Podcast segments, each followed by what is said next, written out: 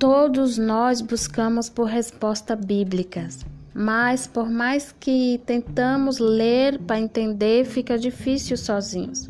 Por isso iremos aqui toda semana para estudarmos juntos a palavra de Deus. Porque na passagem bíblica em Atos capítulo 8, versículo 34, diz assim: Então Eunuco disse a Felipe: Peço-te que me explique a quem se refere o profeta.